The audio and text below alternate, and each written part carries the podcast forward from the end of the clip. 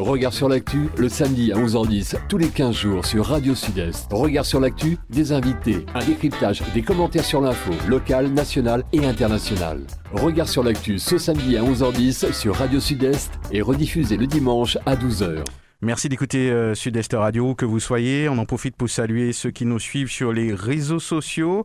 Nous allons parler d'une thématique euh, très importante. Hein. Justement, c'est avec plaisir que nous recevons le docteur Mustapha Agossou. Bonjour, bienvenue. Bonjour. Voilà, j'espère que j'ai bien prononcé votre nom. Oui, c'est bien ça. C'est bien ça, d'accord. On va, on va peut-être rapprocher un petit peu votre micro, on va faire ça en direct problème, comme ça vous serez plus à l'aise. Ok, ça marche. Comment allez-vous, docteur? Mais ça va bien. Ça va très bien. Ça va très bien, merci. ça vous a fait une petite balade, euh, de visiter un petit peu le coin euh, Voilà, c'est un coin que j'avais jamais fait. Ah ben, ben c'est l'occasion alors.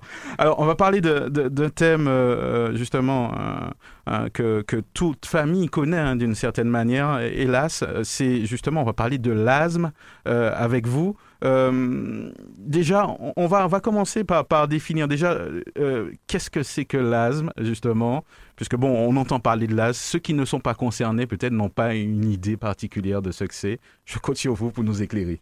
Alors, l'asthme, c'est une maladie des bronches. Hein, c'est une maladie euh, chronique, bronchique,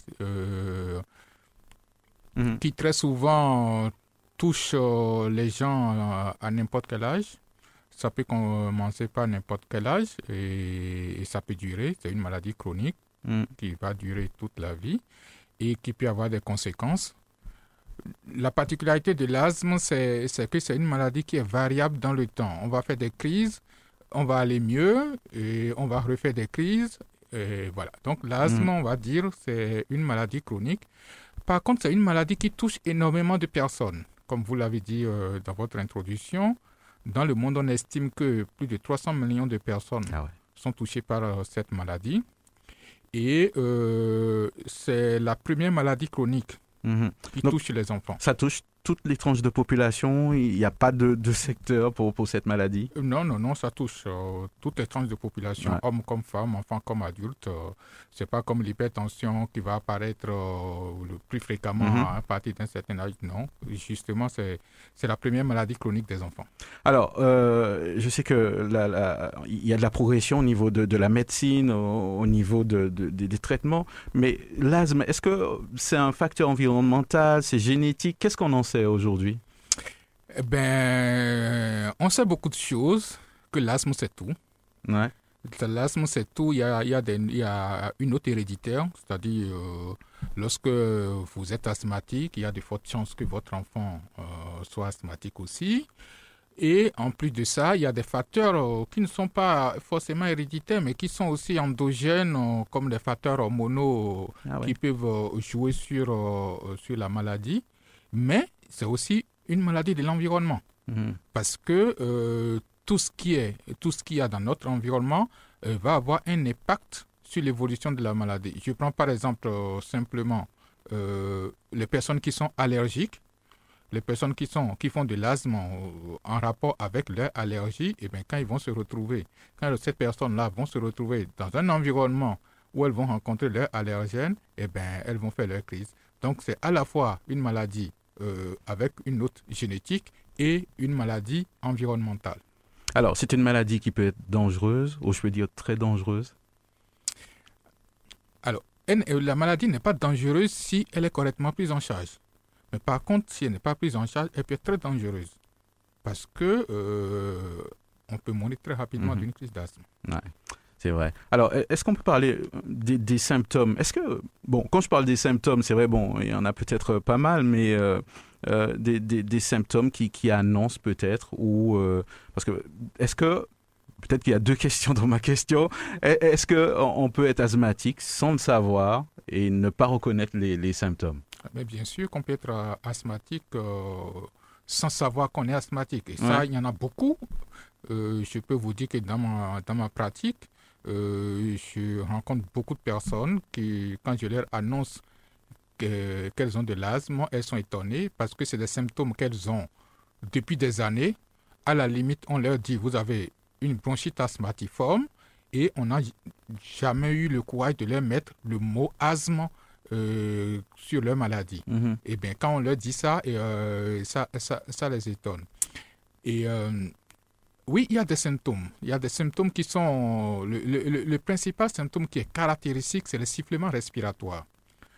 C'est lorsque on, on a des sifflements respiratoires, on évoque l'asthme. Bien sûr, il faut aller voir un médecin qui va regarder est-ce qu'il n'y a pas autre chose? Parce que ce n'est pas la, même si c'est la plus fréquente, ce n'est pas la seule cause des sifflements respiratoires. Donc, il va rechercher les autres causes des sifflements respiratoires et pouvoir poser euh, un diagnostic de l'asthme devant ces sifflements respiratoires.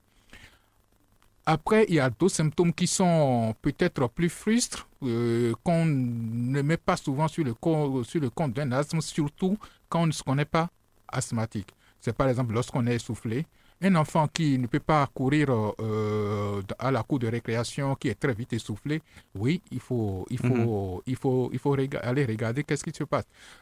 Parce que le sifflement respiratoire, on peut l'entendre de loin et parfois non. Mhm. Donc il faut poser son stéto sur le dos de l'enfant pour l'entendre.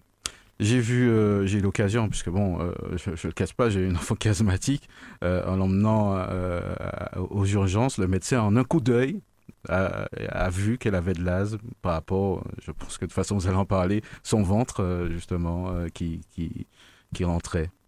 Oui, ça c'est, oui, ça c'est déjà des, des, des, des, des crises euh, très, du- Très fortes. très fortes. Si vous l'avez mené- amené aux urgences, c'est que Mhm. elle, elle- elle était en crise. Et dans, et dans ces cas, c'est- difficile de passer à côté.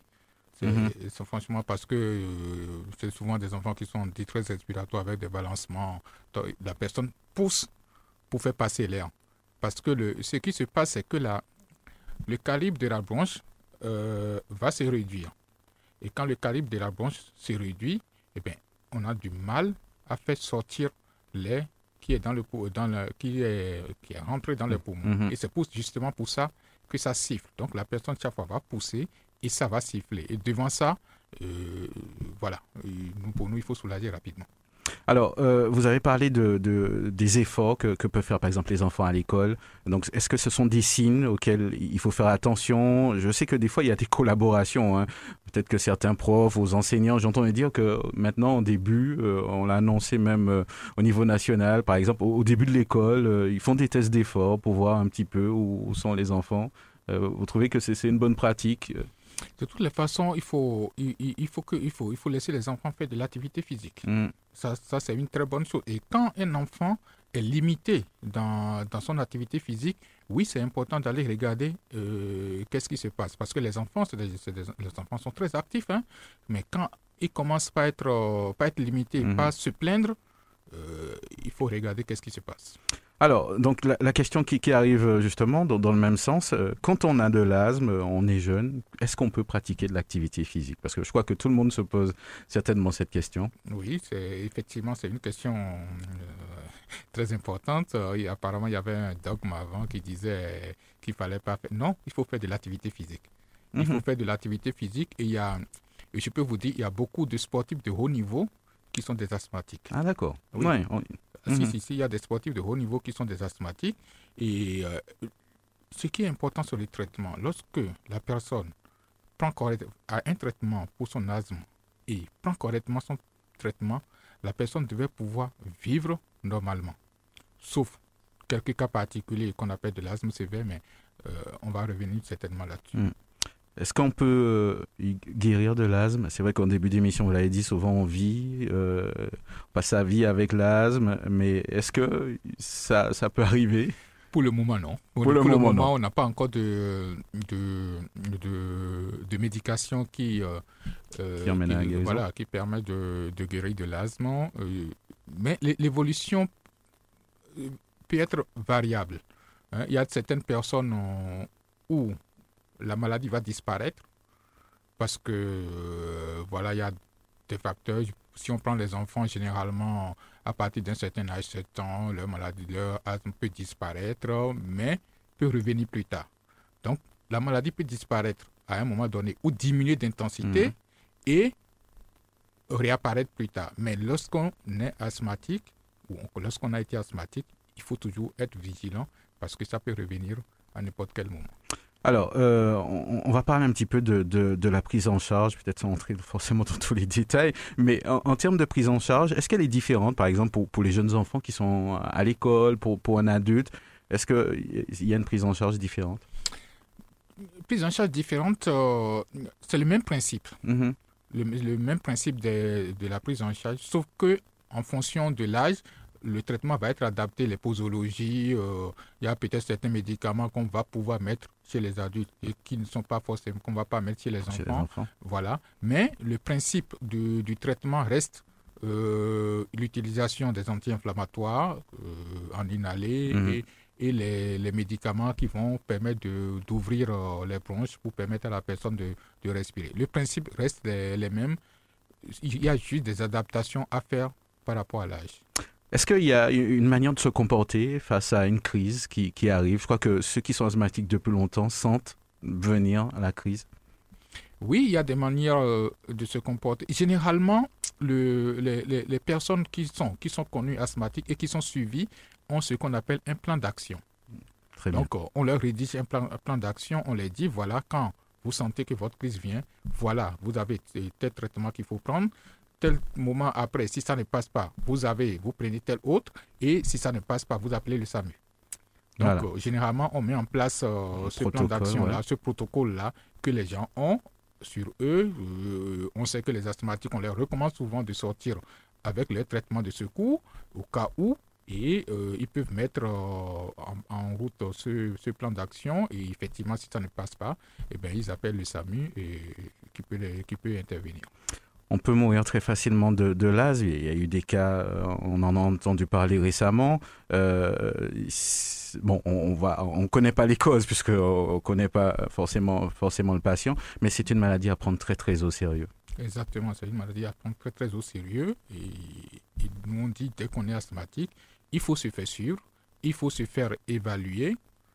En fonction de l'évaluation du médecin, il va mettre un traitement qui est adapté à la personne et lorsque le traitement est suivi, et euh, il n'y a pas de souci, on a aussi, surtout pour les enfants, mais on, est en train de, de, mettre en place euh, pour les adultes aussi ce qu'on appelle euh, l'école de l'asthme, hein, où il y a des, des groupes de parole, on, discute on discute avec les asthmatiques, on mhm. leur explique leur maladie, et ça leur permet de comprendre et de pouvoir réagir en cas de, de symptômes. Ça permet aux gens d'adhérer à leur traitement.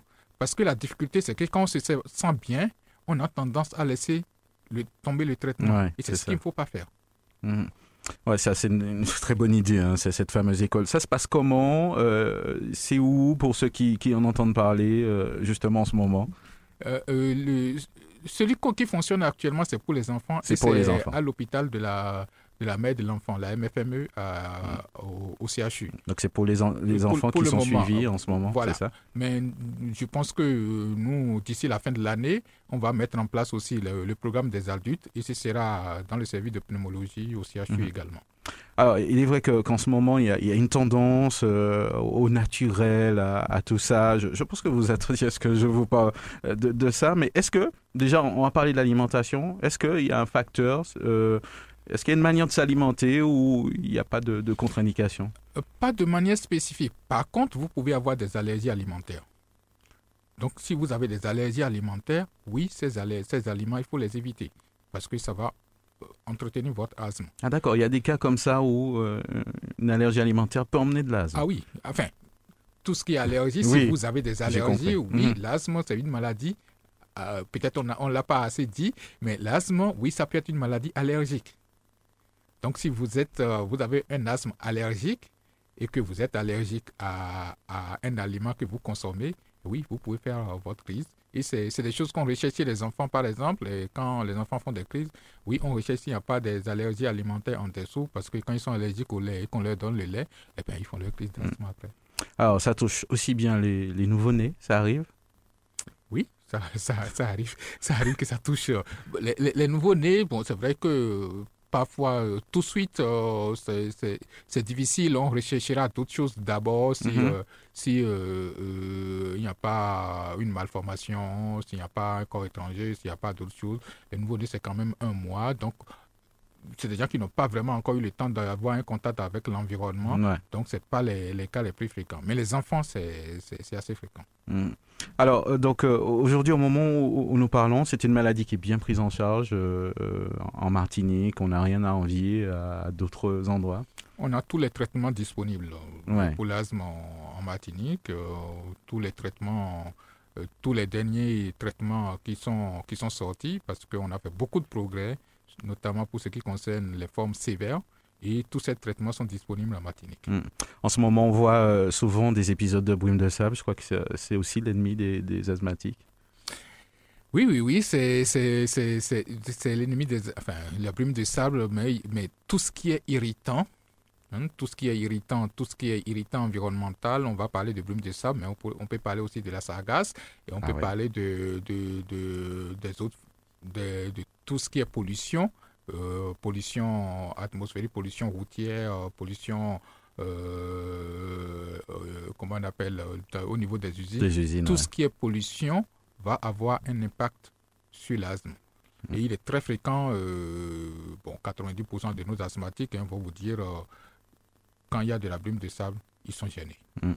Alors, question qui me vient, est-ce qu'il y a des cas où on peut faire une crise d'asthme en dormant, docteur?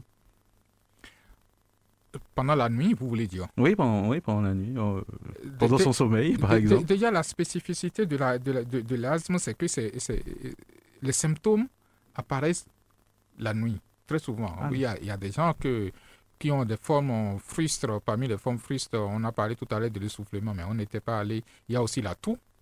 Et mhm. euh, des gens qui vont avoir une forme simplement qui va, qui va se manifester par la toux.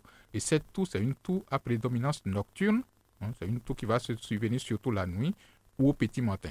Donc c'est une toux qui va les réveiller et euh, ils vont rester, euh, les personnes elles vont rester assises au bord du lit pratiquement toute la nuit si elles ne prennent pas leur traitement, si elles n'ont pas de traitement de secours. Donc euh, les personnes qui savent, ils, ont leur traitement, ils prennent et tout là. Mais oui, il y a, il y a les symptômes et nous, on fait très attention aux symptômes nocturnes parce que quand on fait notre évaluation, on insiste là-dessus. Mhm. Donc, c'est parce que c'est très fréquent et c'est très ennuyeux pour la qualité de vie. Alors, pour, pour les auditeurs qui, qui nous écoutent aujourd'hui, euh, s'ils ont des doutes euh, sur, sur, ils ont de la toux, bon, c'est vrai que l'idée c'est pas de, de, devenir paranoïa, mais quand même, c'est il faut vraiment consulter euh, et, discuter aussi euh, avec son médecin, c'est important, j'imagine. Oui, c'est de toute la façon, lorsqu'on a un symptôme qui nous embête, le mieux c'est déjà de voir son médecin traitant qui vous évalue et qui peut vous référer à un spécialiste si cela est nécessaire. Mhm. Alors, on a parlé du, protocole, puisque bon, ceux, qui ont de l'asthme euh, couramment savent comment il faut réagir à quel moment il faut appeler euh, il faut aller aux urgences puisque on parle souvent d'encombrement des urgences. Donc euh, aujourd'hui est-ce qu'on peut revenir un petit peu justement expliquer un petit peu? C'est vrai que bon ceux qui sont pas asthmatiques peut-être ne, vont pas comprendre mais la, démarche à faire ce qu'il faut vérifier et jusqu'au bout et au moment il faut aller aux urgences nous, dans les plans d'action, le plan d'action il est, il est, individualisé. Il est individualisé, d'accord. individualisé, donc, on fait à chacun son plan d'action. Très bien. pas un truc générique. C'est pas quelque chose de générique, hein. d'accord. On, va faire à chacun en fonction de la sévérité de, de son asthme et en fonction des facteurs mhm. euh, euh, environnementaux, euh, des bilans qu'on a fait. On va faire un plan d'action individualisé avec son nom et les traitements qu'il faut. Généralement, on va donner des traitements il y a déjà le, premier traitement qu'on appelle le traitement de fond, qui est un traitement à prendre tous les jours, si c'est nécessaire. Mm-hmm. Hein, si la personne, son, son niveau nécessite un traitement de fond, on va mettre ce traitement-là et la personne va prendre tous les jours. Après ça, il y a eu son traitement de secours, qui est euh, un traitement qui va ouvrir un peu plus les bronches. Mm-hmm. Donc, on va lui dire, prenez tant de fois et quand vous avez une grosse crise, vous prenez, vous entendez peut-être 10 euh, hmm. minutes, si ça ne passe pas, vous reprenez. Si ça ne passe pas, vous prenez peut-être de la cortisone. Et si ça ne passe pas, eh bien, vous appelez le SAMU. Donc, le plan d'action, il est, il est individualisé. Alors, dernière question, euh, est-ce que en, Martinique, euh, je sais pas, on a, on a peut-être pas les chiffres, mais est-ce qu'on a plus d'AS que, que, dans d'autres départements, d'après vous? Oui, c'est l'impression que nous avons. Ah oui, Euh, il y a eu quelques études euh, qui ne sont pas, qui n'étaient pas des études très orientées asthme, mais on a quand même l'impression. Parce qu'en France, euh, on estime aujourd'hui entre 6 et, et 12% 6% sur les adultes et autour de 12% sur les enfants. Mais en Martinique, les dernières études, on est autour de 14, euh, enfin Martinique, Guadeloupe, on est autour de 15% plutôt. Voilà. Donc on a plutôt l'impression qu'on en a un peu plus que qu'en métropole. Très bien, donc euh, j'espère qu'on on a pu vous, éclairer un petit peu. Euh, Est-ce que vous avez un message euh, que vous souhaitez faire passer à, vos conclutures Ben, le message, c'est qu'il ne faut pas banaliser les symptômes, surtout quand on vous dit que vous êtes asthmatique et qu'il faut prendre son traitement et faire un plan en accord avec son médecin, prendre son traitement correctement. C'est vrai, la maladie peut, les symptômes peuvent disparaître, mais ça ne veut pas dire que la maladie a disparu. Et en cas de doute, ne pas hésiter à prendre euh, contact avec son médecin pour voir qu'est-ce qui se passe. Voilà. En tout cas, merci hein, d'avoir accepté notre invitation, euh, docteur Mustapha Agoussou. Je suppose que vous êtes euh, au CHU, au CHUM, c'est ça C'est bien ça Oui, je suis euh, le chef service de pneumologie euh, au CHU. Voilà. Eh ben, merci à vous en tout cas. J'espère qu'on a pu apporter des, des informations, en tout cas, à, à- à ceux qui nous écoutent, ceux qui nous suivent sur, sur les réseaux. Et puis, nous, nous vous souhaitons une bonne continuation. Merci à vous et merci pour l'invitation. Regard sur l'actu, le samedi à 11h10, tous les 15 jours sur Radio Sud-Est. Regard sur l'actu, des invités, un décryptage, des commentaires sur l'info, locale, nationale et internationale. Regard sur l'actu ce samedi à 11h10 sur Radio Sud-Est et rediffusé le dimanche à 12h. Très content de, de vous accompagner avec notre invité du jour. On va parler d'un d'un sujet assez sérieux, de thèmes d'actualité aussi euh, sérieux, mais bon, on vous donnera les détails tout à l'heure. Notre invité aujourd'hui, euh, qui représente l'association Étoiles en ciel, c'est Marie-Flore Overly. Bonjour, bienvenue. Bonjour, merci de nous accueillir. Voilà, donc euh, un petit salut à tous ceux qui nous suivent en ce moment sur, sur les réseaux, partout euh, dans le monde. Merci de votre confiance. Donc, euh, étoiles en ciel, c'est vrai que quand on pense aux étoiles, etc., dans le ciel, on, pense à plein de choses, mais vous allez nous, donner les détails. Déjà, euh, cette association est née euh, dans, quelle initiative Comment Dites-nous tout. Alors, Étoiles en ciel, euh, c'est une association qui traite du sujet du deuil périnatal. Donc, pour ceux qui ne sont pas forcément au courant, le deuil périnatal, c'est euh, la perte d'un enfant euh, de, du, de la, du début de vie, hein, aux, de, de la gestation, donc Mhm. euh, jusqu'au septième jour de vie après la naissance. D'accord? Donc, nous, à Étoiles en ciel, on a élargi cette définition. On accueille toutes les personnes qui ont perdu un bébé avant la naissance jusqu'au un an de vie. Alors, j'imagine que euh, la, la création de cette association est née de constats. Tout à fait. Donc, euh, il s'avère qu'il y a trois ans, euh, à la suite, bien sûr, de certaines personnes, euh, notamment notre présidente actuelle, qui a constaté qu'il n'existe rien sur le sujet, à la suite de la perte de son propre enfant.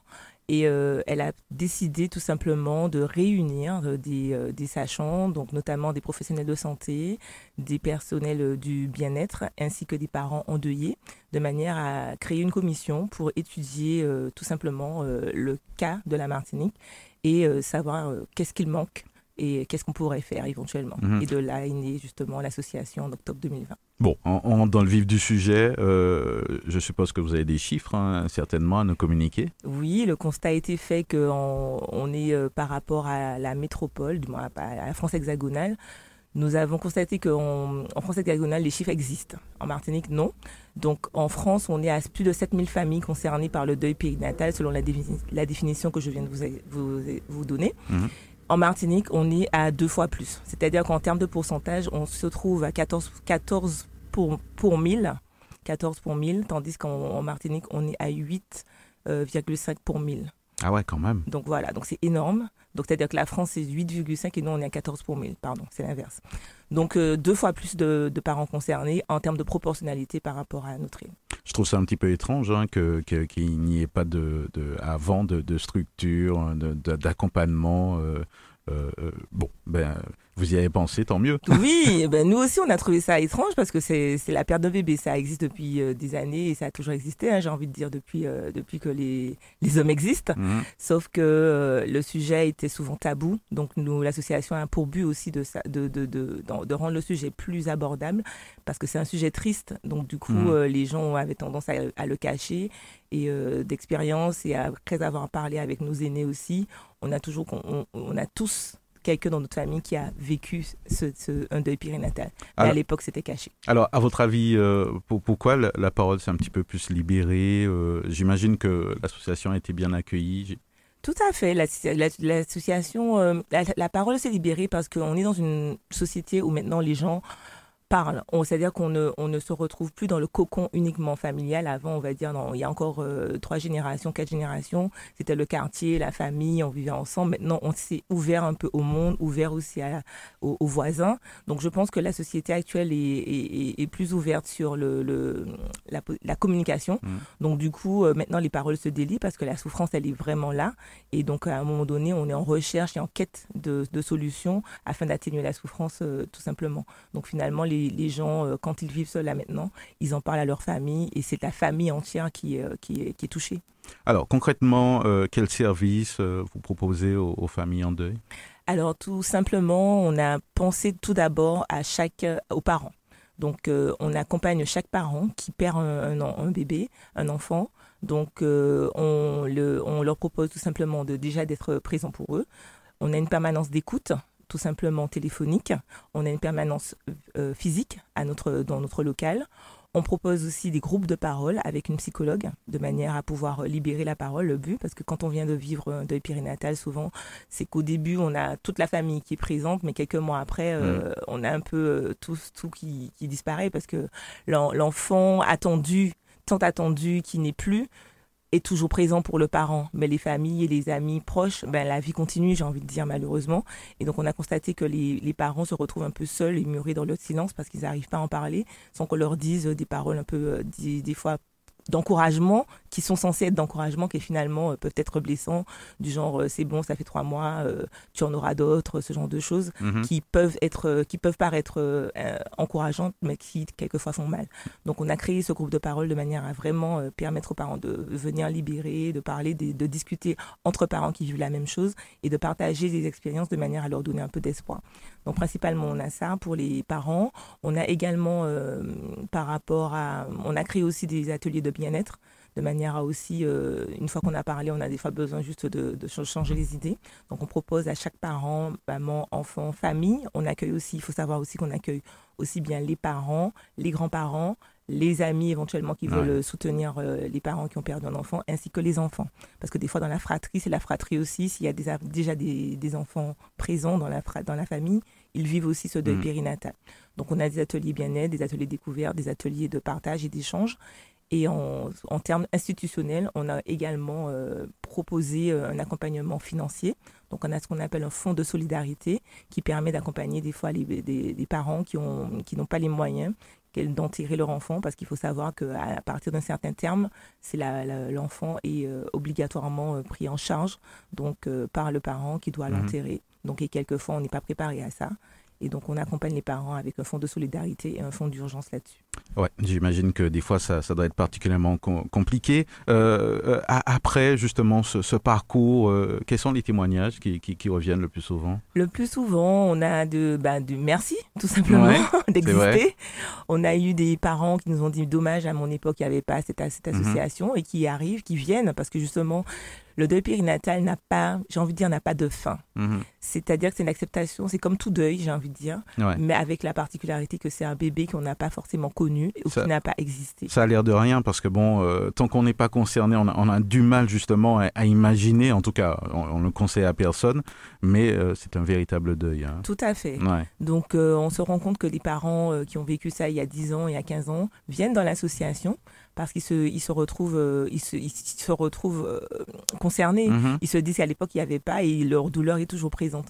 Donc, on a été surpris néanmoins de ça d'avoir ce retour euh, de personnes qui ont vécu ce deuil il y a quelques années. Et on a aussi, bien sûr, de plus en plus des parents qui vivent la chose, qui vivent l'événement tout de suite Mhm. et qui finalement euh, nous, a- nous appellent immédiatement parce qu'on a fait un vrai travail avec euh, les institutions, notamment euh, la MFME, la clinique Saint-Paul, les professionnels de santé, les gynécologues, les sages-femmes. Donc on a vraiment partagé le- l'existence de l'association et maintenant on arrive à intervenir au cœur de l'événement, dans la, bien sûr en respectant l'intimité de chaque famille qui viennent vers nous euh, dans l'immédiateté de l'action. Alors, est-ce qu'il y a des conditions, on va dire, particulières pour bénéficier de, de l'accompagnement ou ça dépend du type d'accompagnement, non? Pas du tout. Donc euh, nous, on accueille vraiment tout le monde. On n'a pas besoin d'être adhérent pour pouvoir euh, bénéficier de l'association. Il faut vraiment comprendre que le but de l'association, c'est vraiment, vraiment d'être présent, d'accompagner, de soutenir et de permettre à ses parents d'atténuer au, au, mieux la, la douleur qu'ils vivent sur le moment en leur évitant euh, des écueils euh, comme euh, des, des, des, la, pap la, paperasserie. Mhm. On accueille par exemple des familles qui ne peuvent pas, qui n'ont pas la possibilité de faire toutes ces démarches parce que normalement quand on, quand on selon le terme, on se retrouve à, à devoir contacter ben, la Sécu, finalement le bébé n'est plus, on doit contacter le, le, le, le comment on appelle les pompes funèbres, ouais. on se retrouve à faire des déclarations à la mairie, déclarations au, au, ouais, au travail. Alors que c'est compliqué déjà. Ouais. Exactement, donc on se retrouve des fois euh, perdu dans toutes ces dans, dans mmh. les meilleurs de l'administration, sachant que l'administration ne nous aide pas toujours parce qu'ils n'ont ils n'ont pas toujours ils sont pas toujours au fait de certaines de certaines subtilités euh, notamment euh, si je peux prendre comme exemple euh, il faut savoir qu'un enfant euh, à partir d'un certain terme il peut être sur le livret de famille donc certains parents décident de, de, de, le mettre sur le livret de famille et face à des fois des agents à la mairie qui ne sont pas forcément au courant peuvent euh, peuvent se retrouver soit dans, dans, quelque chose de conflictuel tout à fait ouais. pas forcément conflictuel ouais. mais en tout cas ils ne comprennent pas Ouais. parce qu'ils ne font pas forcément au courant. Donc, le, des fois, ça retarde. Il faut attendre, il faut leur apporter le texte de loi, il faut leur expliquer que ça existe et qu'il faut qu'on peut, avec un acte de décès Mhm. mm -hmm. ou avec un acte d'enfant né sans vie, on peut mettre un enfant sur le livret de famille. Donc, c'est des petites choses comme ça, des petites subtilités qu que l'association a à cœur de justement apporter cette information à toutes ces institutions de manière à faciliter justement euh, euh, le deuil de, chacun à ce moment-là. Alors, l'accompagnement se fait des fois en famille, seul. Ça vous arrive d'avoir des femmes euh, qui viennent seules Oui, parce que la population martiniquaise, malheureusement, euh, beaucoup de femmes euh, se retrouvent seules avec leurs enfants. Et euh, donc, notamment avec une grossesse arrêtée, on, a beaucoup de femmes qui sont seules. Mais si viennent nous demander surtout de les... Ils veulent comprendre. Sincèrement, Mhm. mm -hmm. le, le, plus, le plus dur, c'est de comprendre ce qui s'est passé parce qu'on cherche une cause quand on, a perdu un enfant. Et en fonction de, de l'attente, la, on a des, des, besoins différents. Donc certains veulent juste parler, d'autres veulent juste déverser leur colère, parce que sur le moment on est, on est en colère, parce qu'on ne sait pas, on demande à l'univers qu'est-ce qui se passe, pourquoi on a perdu cet enfant tant attendu. On a aussi des, des, personnes qui veulent juste un moment de, de répit, Mhm. de souffler par rapport à, à, à ce deuil. Et bien sûr, euh, on, on, accueille vraiment tout le Mhm. monde dans ce cas-là. Par rapport aux enfants qui, qui existent déjà, j'imagine qu'ils ont des questionnements aussi. Euh, ils rentrent aussi dans, dans, dans le cadre de l'accompagnement Tout à fait. On a, on a fait un travail, on a une commission qui a travaillé là-dessus pour pouvoir euh, permettre d'avoir un accompagnement psychologique. Parce que selon l'âge de l'enfant, il faut savoir lui expliquer que, que maman était enceinte, mais que finalement, il n'y aura pas de bébé. Mhm. Euh, ou que maman a accouché mais que finalement l'enfant est mort après. Donc euh, c'est tout ça, c'est selon l'âge de l'enfant, il faut savoir l'aborder, le sans cacher parce Mhm. qu'il faut dire les choses à un on, enfant. On voit que vous avez l'habitude parce que même moi, je crois que j'aurais du mal à, à, à, placer ces mots de, de, de cette manière euh, aussi naturellement, quoi, au fait. Hein. Oui, ça s'apprend. Ça s'apprend. Mais il faut le dire. Euh, oui, il faut le dire. Ça. Le constat est fait, c'est qu'il Mhm. faut le dire parce que les enfants comprennent et, et, et et, et, veulent savoir. On va pas forcément dire, il faut savoir qu'on ne dira pas à un enfant euh, selon l'âge, euh, il est au ciel, il est parti. Mhm. On peut lui expliquer comme cela, mais il faut bien lui faire comprendre que l'enfant n'est plus. Ouais. Après, selon les croyances de chacun, bien sûr, euh, avec la foi, certains vont dire que c'est un ange, d'autres vont dire qu'il est retourné à la nature. En tout cas, vous, respectez les, les convictions aussi de chacun. de tout, tout à, à fait. chacun. Le but, c'est vraiment d'accompagner le parent en lui expliquant qu'il nous fait part de ses besoins, de son fonctionnement, de, la, de, son, de son état, en tout cas en familial. Parce Mhm. que quelquefois, on a des parents seuls, on a des parents en couple, on a des parents qui sont séparés, on a des gens qui vivent avec, avec leurs grands-parents ou avec euh, leur maman. Donc, euh, du coup, euh, toute, toute cette, toute cette fratrie, famille, ce, cadre familial euh, est concerné. Donc, souvent aussi, on a aussi des appels de parents ou de compagnons quand l'événement arrive qui nous appellent pour nous dire voilà, je vis ça maintenant. J'ai ma, ma femme qui vit ça, ma compagne qui, euh, qui on, on, vient de perdre notre enfant, ou bien ma fille vient de perdre son enfant, ou euh, je connais quelqu'un qui vit en train de vivre ça, c'est ma belle-sœur, mon beau cousin, peu importe. En tout cas, il n'y a aucune honte. Euh, du tout. Même si on se sent dépassé en tant que, que mari ou compagnon. C'est ça. Et, et, on a atteint notre but parce que le but, justement, c'est que tous ces accompagnants puissent faire appel à nous. Donc, on a des, des, des appels qui nous disent, mais on ne sait pas quoi dire, quoi faire, comment les aider face à la souffrance, qu'est-ce qu'on peut dire, qu'est-ce qu'on peut, comment, comment faire en fait. Mhm. Donc du coup, on a, on, prend plaisir, en tout cas, à être présent pour ces gens-là, pour leur dire voilà, évitez de dire ça, laissez le temps, euh, voilà, il y a le temps pour les pleurs, le temps pour la résilience, le temps et qu'il n'y a pas de date pour le deuil aussi. Mhm. Des fois, on veut aller vite. Donc euh, malheureusement, c'est pas, c'est pas, c'est pas chaque enfant est unique j'ai envie de dire. Donc du coup, euh, chaque attente est unique. Donc un enfant tant attendu, c'est après plusieurs tentatives d'avoir euh, de, de, de, de, tomber enceinte, mhm. donc euh, d'une grossesse attendue, ben, même s'il est décédé au, au, au, cinquième, à la cinquième semaine, de, cinquième semaine de grossesse, ça reste un deuil périnatal. Alors que d'autres personnes dites fausses couches vont, ne vont pas se sentir forcément endeuillées par rapport à ça. Alors, il y a une cellule d'écoute. Est-ce qu'il y a une, une plateforme téléphonique Alors, nous avons un numéro un portable Mhm. depuis quelques temps déjà où on peut nous joindre directement. D'accord. On, va donner les coordonnées tout à l'heure en fin d'émission. Euh, euh, de nombreuses structures vous accompagnent, j'imagine, comme la Sécu, euh, il y en a d'autres Oui, on, a, ben, on a été très très bien accueillis par eux également. Donc mhm. c'est grâce à eux que toutes ces actions ont été faites jusqu'à présent.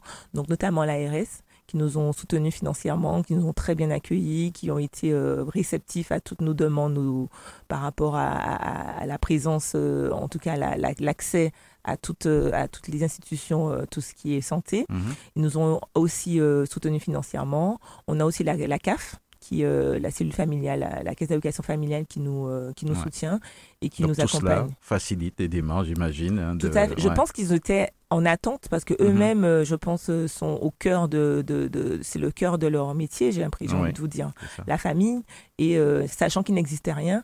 Donc, et avec la, toute le, toute la, toute le, le, la canevas qu'on a mhm. apporté, les idées qu'on a apportées, ils ont tout de suite adhéré.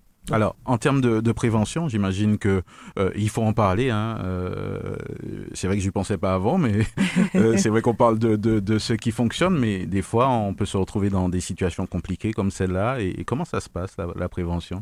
La prévention, c'est principalement, on a mis l'accent sur les professionnels de santé. D'accord. Ce sont les premiers à annoncer la nouvelle ce sont les premiers que le parent rencontre. C'est le, ce sont les premiers qui sont au cœur de la. Eux-mêmes aussi sont, sont, sont, sensibles à ça. Parce qu'ils ne font pas ce métier-là pour pouvoir euh, annoncer ce type de nouvelles. J'imagine bien. Donc, du coup, on a beaucoup axé euh, notre première partie euh, de, de, au début de l'association aller au cœur de ces au cœur avec les, les, professionnels de santé. Donc aussi bien les responsables au niveau des, des, des chefs de service, les gynécologues, les sages-femmes, les, accompagnants ostéopathes, kinés, parce que souvent ce sont eux aussi qui récupèrent ces parents qui, après avoir perdu un, enfant, mhm. bah, se retrouvent aussi à faire des rééducations des, euh, au niveau de abdominal, périnée et accompagnement. Les psychologues, mhm. parce qu'il faut savoir aussi que c'est un deuil particulier. Est-ce qu'ils adhèrent d'une manière générale euh? Tous j'ai envie de dire, on était attendus. C'est vrai. Parce que le sujet est tellement... Le, le, même discours, euh, le même langage. Sincèrement, oui, on a, on a ce retour de ouf, vous êtes là, ouf, c'est enfin quelque chose, ouf, il y a enfin une, structure qui traite principalement de ce deuil périnatal, qui est différent des autres deuils. Parce qu'on n'a pas, on n'a pas l'impression, mais euh, on perd quelqu'un, on n'est pas, on, on, a on, parle de deuil quand on enterre nos aînés, par exemple, on sait que ça va arriver. On n'est jamais préparé suffisamment, mais on est, on sait que ça va arriver. Donc le cerveau est déjà préparé à ça, même si on, la douleur n'est pas moindre pour autant. Mhm. Mais là, on a, on parle de, de vie. À la base, on, on, parle de la vie, donc la joie d'accueillir un bébé, le désir d'avoir un enfant, le désir de l'accueillir dans le sein du foyer, et de savoir que il y a une interruption à un moment donné ou à un autre pour une raison euh, qui peut, peut être médicale ou inexpliquée, ça crée un choc. On parle même de trauma, comme nous disait une psychologue, on parle même de trauma. C'est un traumatisme de mhm. perdre, de, de devoir se, se, perdre un enfant. C'est-à-dire qu'on se retrouve avec des conséquences psychologiques pour certains parents, pour certains, heureusement pas tous, mais pour certains, c'est un cataclysme qui arrive dans, le, dans la famille. Donc souvent, ils nous disent oui, c'est important de parler, de, c'est important d'en discuter, c'est important de rendre la chose moins tabou. Parce que ce qui, qui, le silence qui fait mal. Donc les enfants, les, parents qui vivent les, le, papa, la maman, les grands-parents n'ont pas de plateforme d'écoute, ne sont pas compris. Parce que quand on, quand on, entend au bout d'un an, euh, ouais mais tu sais ça fait un an, euh, tu sais euh, tu aurais pu, il faut avancer on sent bien qu'il y a une incompréhension.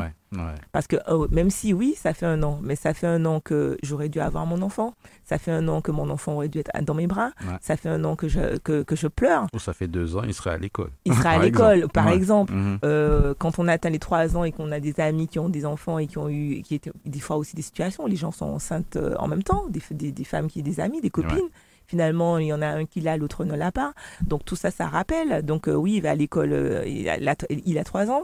Donc on se dit, tiens, eh ben, il y a trois, mon enfant aurait eu trois ans. Donc non, la douleur est là, la, tristesse, elle est là on apprend à vivre avec, mais on ne le, on, ne le, on n'est jamais totalement résilient. Mmh. Donc, ce qu'il faut comprendre, c'est que selon chacun, il faut laisser le temps. C'est ce qu'on essaie d'expliquer aux, aux, gens, déjà à la personne qui le vit, donc aux parents qui le vivent, papa, maman, euh, voilà. Ceux qui perdent leur enfant, on leur explique déjà, arrêtez de vous mettre la pression. Vous avez, vous avez perdu un être attendu. Donc maintenant, laissez le temps au temps. Ne vous mettez pas de pression de, dans, dans, un, dans un mois, il faut aller tout de suite, il faut aller bien. Dans deux, dans six, dans six mois, il faut déjà être bien. Mmh. Dans un, non, chacun, chacun a son rythme. Chacun a son rythme, exactement. Et de ça seulement, déjà, quand on, parle avec des fois des parents qui nous appellent, ils nous disent merci, j'avais besoin de l'entendre. Parce que finalement, l'entourage a tendance à vouloir soutenir par le positif. Mm. Or, non, il faut laisser le temps de vivre le deuil pour que l'acceptation se fasse. Alors, euh, vous êtes une association. Est-ce que ce modèle-là existe ailleurs, euh, en Guadeloupe par exemple? Est-ce qu'il y a une demande Oui, oui. Alors, il faut savoir qu'après nous, euh, ben, je crois qu'il y a, pas je crois, deux ans après, un an après, il y a deux associations qui existent également en Guadeloupe. Donc, vous avez inspiré d'autres peut-être? Je pense qu'ils se sont déjà inspirés d'eux-mêmes parce que je pense que le constat est le même partout. Donc, ça a peut-être donné un élan, mais en tout cas, nous, on en est ravis. Hein. Le but, c'est le but, c'est vraiment de, de, de que des choses existent partout pour que justement les familles puissent être euh, réconfortées. Donc on est ravis de ces deux associations qui existent en mmh. Guadeloupe. On s'est nous-mêmes inspirés d'associations qui existaient déjà en, métro, en, France hexagonale. Mmh. Donc du coup, euh, on n'a rien créé, on n'a rien inventé. On l'a juste, euh, il faut juste savoir que chaque deuil est adapté aux régions.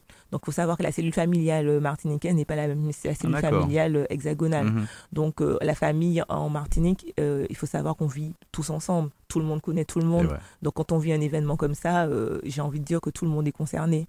Et donc, on a penser à cette euh, spécificité de, de, notre île dans la façon dont nous avons créé l'association, mm. même si ça existait déjà dans dans d'autres pays, tout simplement. Alors, donc, ça veut dire qu'aujourd'hui, euh, les professionnels de santé, non, non seulement ils sont au courant, ils peuvent aussi diriger les, les personnes spontanément euh, vers vous. Exactement, spontanément, et on est fiers de ça parce que finalement, ils le font systématiquement. Mm-hmm. Donc, on, constate que maintenant, les, les, on a notamment des, lors des groupes de parole, on organise deux fois par, par mois des groupes de parole pour les mamans, pour les papas, pour les couples.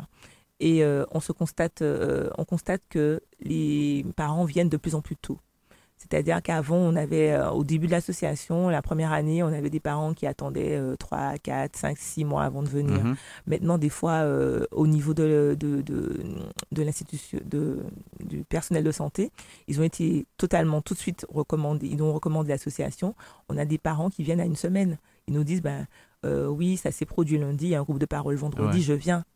Donc, ça veut dire que du coup, la demande, il y avait une demande, il y avait un besoin. Et on constate que de plus en plus ils viennent tôt, donc ça veut dire que l'association a sa raison hmm. d'exister. Il y a des parents qui, qui deviennent membres de l'association Tout à fait. Donc, euh, euh, bien sûr, c'est pas nécessaire d'être membre pour, pour, bénéficier de nos, hmm. de, des actions que nous proposons. Peut-être qu'ils veulent aider. Mais euh. après, oui, ben, ça donne envie, hein, parce qu'on a envie de donner des fois un sens. Ben, je, je, prends tout simplement l'exemple de tous les membres du bureau, tout simplement de l'association.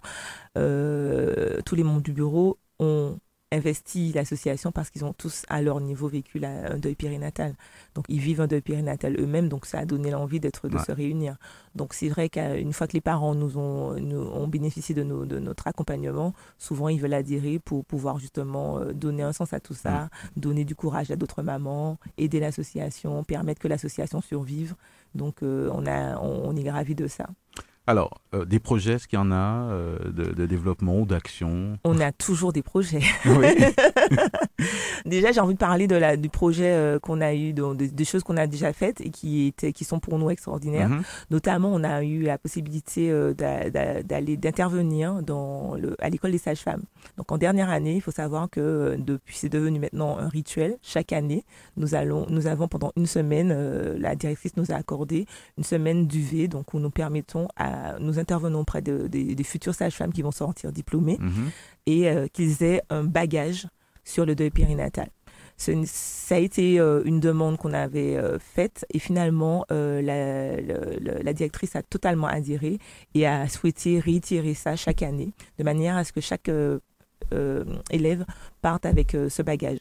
Et durant cette semaine-là, ben, il faut savoir qu'on intervient sur tous les sujets. Le côté, euh, ben, tout simplement déjà la perte de l'enfant, le côté euh, euh, juridique, parce qu'il y a aussi, en, termes, en tant que professionnel de santé, il y a une certaine responsabilité, un fonctionnement. Il y a le côté émotionnel, donc savoir eux-mêmes comment accueillir la perte, mhm. comment annoncer la perte. Ça, c'est important aussi parce qu'il faut savoir que c'est les premiers mots entendus, ce sont des mots qui restent. Donc, il suffit qu'elle soit blessante et à ce moment-là, ça change tout le deuil de la personne. Donc, euh, c'est important de savoir annoncer la nouvelle, de savoir soi-même euh, avoir ce, recul, savoir encaisser la nouvelle aussi. Donc, on est content de ça. Et on a, on a du, coup euh, plus de 35 heures attribuées à ça. On a également eu la possibilité, grâce à, à la à l'ARS notamment, qui nous ont financé, on a fait un colloque en février dernier à l'IMS, donc l'Institut Martiniquais de Sport. Mmh où on a pu accueillir euh, des professionnels de santé qui, euh, qui, euh, qui ont à intervenir au, au, plus près ou au plus au lointain, hein, donc tout ce qui est ostéopathe, kiné, sage-femme, gynécologue. On a eu les, directs, les, chefs de service, mmh. différents services gynécologiques qui sont venus. Et le but était de cette journée du colloque, c'était justement parler de cette, de cette problématique, expliquer, essayer de trouver les causes, comment améliorer les choses, comment prévenir justement le deuil périnatal, comment prévenir la perte d'un enfant. Les fausses couches, on n'en parle pas beaucoup, mais euh, il faut savoir qu'une fausse couche, quelle que soit la, date, peut créer aussi un traumatisme. Donc aussi euh, ne pas banaliser le fait de perdre cette... Même si c'est pour le corps médical, j'ai envie de dire c'est presque banal, parce qu'une fausse couche, ça peut arriver et qu'on a tendance à dire la nature est bien faite. Sauf que oui, la nature peut-être est bien faite pour vous en tant que scientifique, mais pour le parent, il ne, voit, il ne le voit pas comme ça. Exactement. Donc, c'est de manière, on, a, on va au cœur justement de ces professionnels de santé. Et donc, on a, créé, on a eu ce colloque où il y a eu du succès. On a accueilli une centaine de, de, de, de, personnes, personnelles, de, de, personnes ayant, euh, de, euh, en tout cas, qui accueillent, qui mmh. ont qui, sont directement voilà, en contact, impliqués mhm. euh, avec, les patients. avec les patients. Et on est fiers de ça parce que du coup, on a pu, euh, on a pu échanger euh, durant toute une journée là-dessus et ça n'avait jamais été fait en Martinique. Ah ouais. Moi, je trouve ça euh, très très passionnant, très très intéressant. Euh, J'ai l'impression qu'on pourrait pratiquement faire faire un, film euh, pour pouvoir parler vraiment de, pour montrer concrètement des témoignages. Il y en a eu, j'imagine. Euh, oui, on a eu des témoignages. On a eu notamment le témoignage de nos aînés. Je vais en parler parce que je trouve que c'est intéressant. Mhm. le, il faut savoir que le 15 octobre, c'est la journée internationale du deuil périnatal. Donc nous et l'association a été créée en octobre. Donc nous, chaque année, on a à cœur de notamment fêter la, la, la la, création de l'association et en plus ça tombe euh, le mois en tout cas où le, la journée internationale s'est faite. Hmm. Et du coup, on a eu euh, la possibilité de, créer, de faire euh, une journée le 15 octobre dernier où on avait des tables rondes. Et une, y a, notamment, il y a une des tables rondes où c'était le témoignage de nos aînés. Donc, des parents qui, avaient, qui avaient vécu ça. Donc, et on a eu des témoignages notamment d'une maman qui n'en avait jamais, jamais parlé à sa famille, alors que, parce que c'était des, coups, des, c'était tabou à l'époque. Et je crois même qu'il y avait son de mémoire, en tout cas, il y avait un de ses enfants qui était présent et qui était ému du témoignage, qui n'avait jamais entendu la totalité de l'histoire. Donc, du coup, quand on a eu ce genre, qu'on a ce genre de témoignage, on est content parce qu'on se dit la parole se libère. Ouais. Et elle était heureuse de pouvoir en parler. Et on avait l'impression que c'était ça. Elle avait vécu ça il y a peut-être euh, 30 ans, 30, 30, 40 ans. On avait l'impression que c'était hier Ouais. parce que tout était euh, elle- Encore à l'intérieur. à l'intérieur et elle, elle donnait son témoignage avec, euh, avec amour, j'ai envie Mhm. de dire.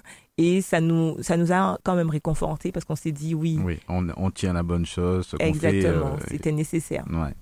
Alors, on, on va rappeler donc euh, euh, les numéros de téléphone. Vous avez une permanence en plus, me semble-t-il. Tout Ouais. à fait. Alors, le numéro de téléphone, je je ne le connais pas par cœur, donc donnez-moi juste 30 Pas de secondes. En tout cas, vous En tout êtes cas, sur nous sommes réseaux. situés à l'asso- l'association est située à Dillon, donc euh, c'est au 18 rue Albert Kahn. euh, à Dillon, donc on a, on a, on vous accueille. de- alors il faut quand même nous appeler avant parce que c'est pas, on est quand même des bénévoles, Ouais. donc c'est pas une- un accueil permanent. Et euh, c'est pas un accueil permanent, mais on peut le, recevoir les, les parents euh, sur Mhm. euh, rendez-vous. Ensuite, on a nos, comme je vous ai dit, nos rendez-vous annuels, de, mensuels, donc ce sont les groupes de parole.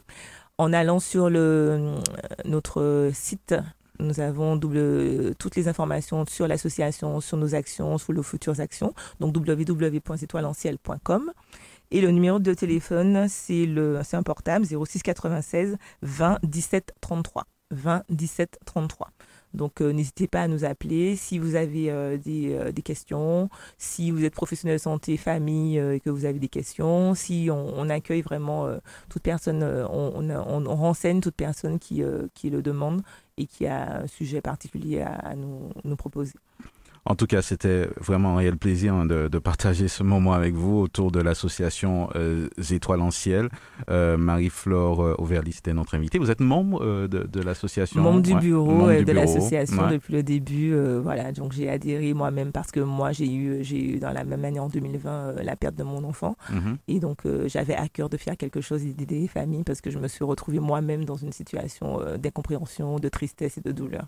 Donc, j'ai envie de dire aussi, je vais vous dire merci déjà de nous avoir reçus, Plaisir, en tout cas. hein. d'avoir accordé euh, ce temps de parole à l'association et d'avoir prêté, euh, d'a- nous avoir prêté ce temps d'écoute. Et euh, j'ai envie de dire aussi, même si c'est un sujet... euh, c'est un sujet sensible, un sujet difficile, un sujet qui paraît tabou. Nous, ce qu'on souhaite, c'est célébrer la vie. Donc il faut savoir que, comme on aime bien dire chez nous, après la pluie, euh, c'est le, c'est le beau temps. Ouais, hein. c'est beau temps. C'est beau temps, donc euh, nous on a envie de célébrer la vie et le but de l'association c'est malgré la douleur, c'est célébrer la vie, savoir qu'il y a une petite lumière derrière, une lueur d'espoir, qu'on peut s'en sortir, qu'on se sent, qu'on peut être accompagné et que malgré tout on célèbre la vie. Voilà. Donc n'hé- n'hésitez euh, surtout pas. hein. Vous avez vu qu'il y, y a des possibilités parce que des fois on, on ne le sait pas toujours. En tout cas, les professionnels de santé le, le savent. Et si euh, vous n'avez pas franchi le pas avec le professionnel de santé aujourd'hui, peut-être que vous êtes fait une idée, hein, parce que bon, euh, j'imagine qu'on peut pas toujours tout expliquer. Non. Comment ça va se passer euh, pour avoir le déclic, mais là, en en parlant, partager la vidéo à, des amis, n'hésitez surtout pas. En tout cas, merci, et puis j'espère qu'on vous recevra une prochaine fois. Avec plaisir. Et n'hésitez pas à être aussi sur Instagram, on a aussi pas, pas mal, on est sur les réseaux sociaux. Très bien. À, très bientôt. Merci encore. Regard sur l'actu, le samedi à 11h10, tous les 15 jours sur Radio Sud-Est. Regard sur l'actu, des invités, un décryptage, des commentaires sur l'info, locale, nationale et internationale. Regard sur l'actu ce samedi à 11h10 sur Radio Sud-Est et rediffusé le dimanche à 12h.